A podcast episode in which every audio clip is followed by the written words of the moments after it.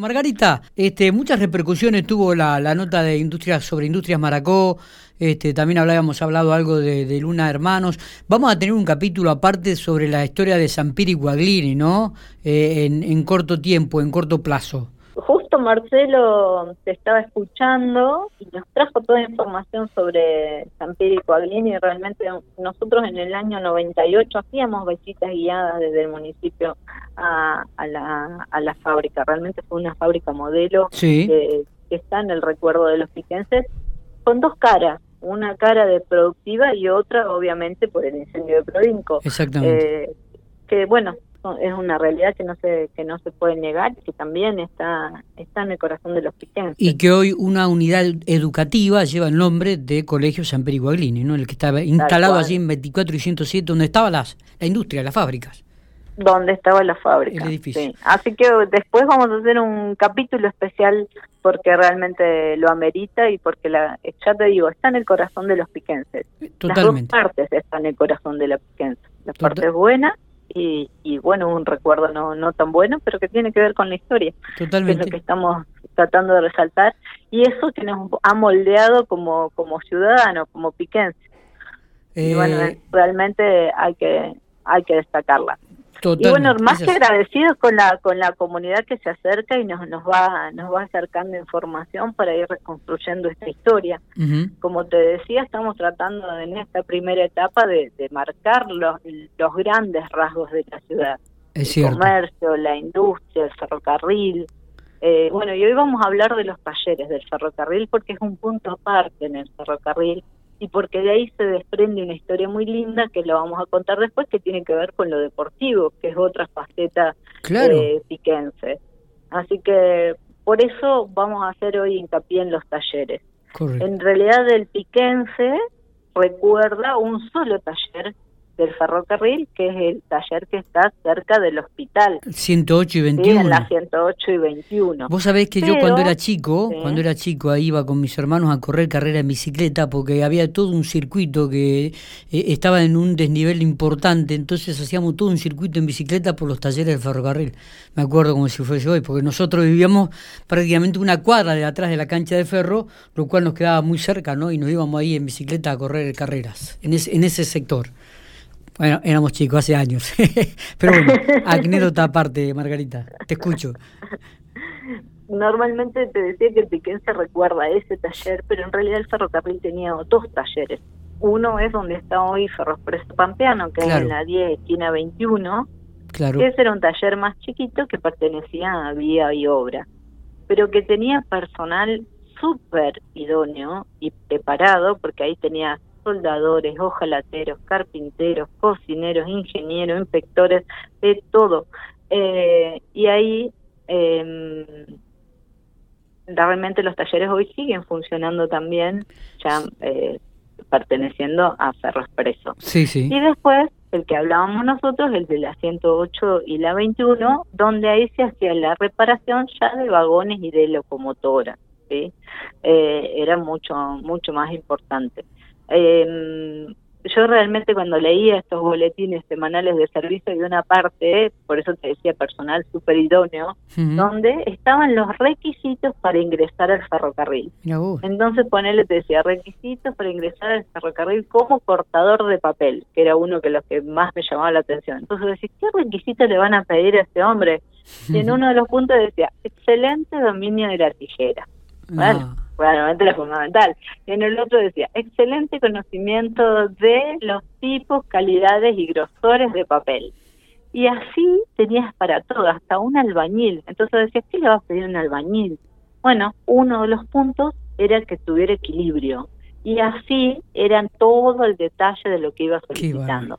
También lo que tenían ellos es que cual, se ponían esos boletines semanales para eran los cargos a cubrir y por eso había tanto movimiento del personal. Vos podías, estando en pico, aspirar a más e irte a otra provincia, por ejemplo, que había un puesto que vos querías estar. Entonces ahí tenías los puestos que estaban vacantes, cuáles eran las condiciones para cubrir ese puesto. Y en esos boletines de manera de servicio había una persona que estaba encargada de corregir la correspondencia todo lo que se enviaba. Hay una sección que se ve mucho en los talleres y por eso te lo cuento, que es eso de evitar accidentes. ¿sí? Y en ese evitar accidentes estaba la buena redacción en la correspondencia. Un punto, una coma mal puesta podía cambiar el significado de esa carta y generar hasta un choque de trenes. Así que la seguridad siempre fue un valor, un plus extra en el ferrocarril y hoy si vos vas a, los talleres de, de, quien es expreso, todavía sigue estando cuántos días sin accidente lleva ese taller. Mira vos. Imagínate que un accidente en un taller puede generar hasta la pérdida de, un miembro eh, o hasta la muerte de una persona. Así que eh, eso estaba muy marcado y se veía en todo. Realmente la organización era perfecta. ¿Se sabe cuántas personas trabajaban en esos talleres en esos momentos, Margarita? Mira, ellos tenían turnos rotativos de 24 horas. Hacían tres turnos continuos de 8 horas para cubrir el día y además tenían un turno discontinuo de ocho horas donde estaba el, grueso del personal.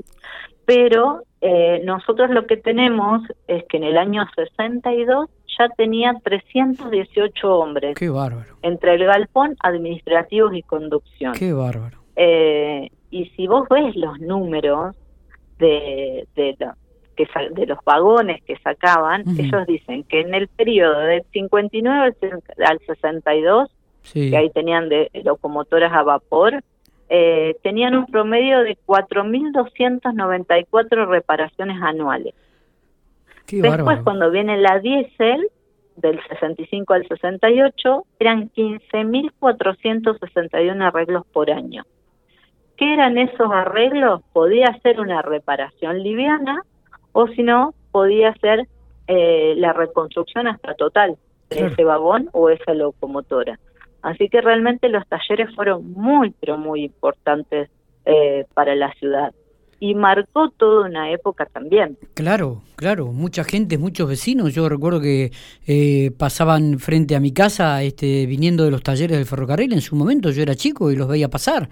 Eh, como, como, por ejemplo Carlitos Argüello, este, un, querido amigo y recordado, este, que pasaba todos los días a la una, una y media de la tarde a su casa, viniendo de los talleres del ferrocarril. Yo lo recuerdo, yo lo recuerdo. Lo veo patente, inclusive, pasar frente a mi casa con, con la ropa azul eh, de, de, en aquel momento de, los talleres del ferrocarril.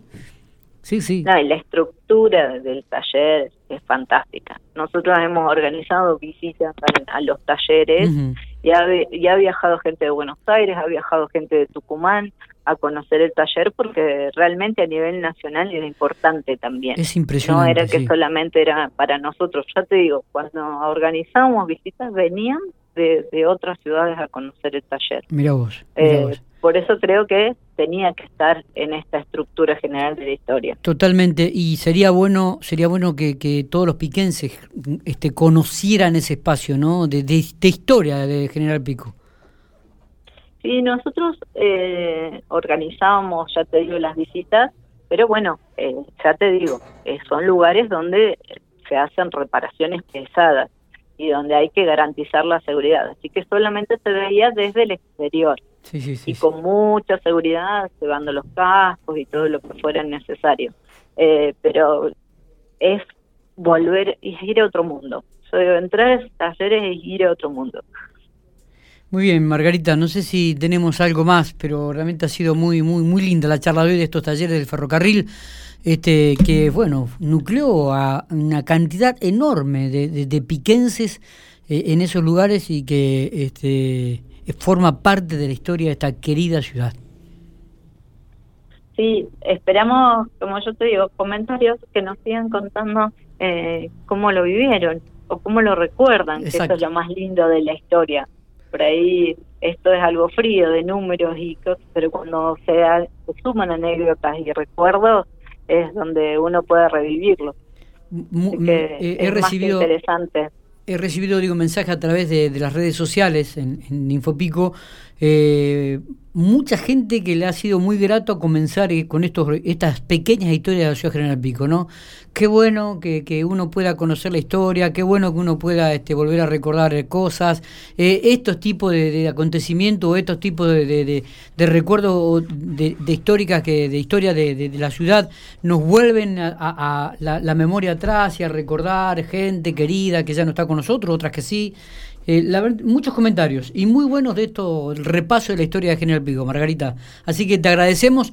Obviamente te vamos a tener todas las semanas, ¿eh? Si no es el miércoles, porque ayer no, te tendremos el jueves, el viernes, pero todas las semanas un, un ratito te vamos a tener con nosotros. Sí, un ratito si no los cansamos y generamos más intriga. Totalmente, totalmente. Abrazo grande, gracias por todo. Un beso grande, hasta luego.